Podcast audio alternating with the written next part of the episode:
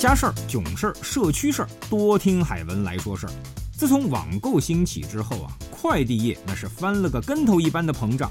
社区门卫大爷不停地放行骑着电动车、驮着大大小小包装箱的快递小哥，一来二去竟然成了朋友。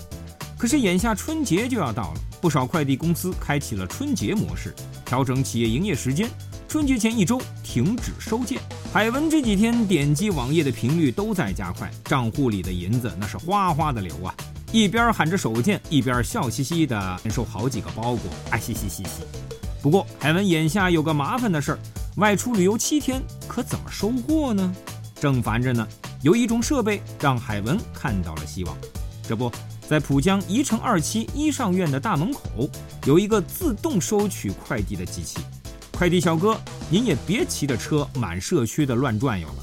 本社区的快递统一收纳，则要是输入收件人的手机号码，收件人就会及时的收到机器发出的快递已到的短信通知。随通知的还有一串提取码，杜绝冒领。海文把这个大家伙称之为快递集中营。有了它，出差也好，家里无人也罢，就是随游随游啊。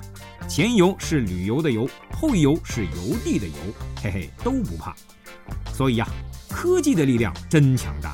随着社区生活融入信息管理，人在千里之外，家里一览无余，安全指数也是层层的往上涨，爽！浦江宜城一期三区的居民最近很是眼红啊，大伙儿吵着也要装一个，居委物业立马说可以呀，真干脆。哎，海文家的小区却没有这玩意儿啊。羡慕嫉妒恨呐！得了，就当是一个新年愿望吧。好，海文说事儿，今儿个就说到这里，拜拜。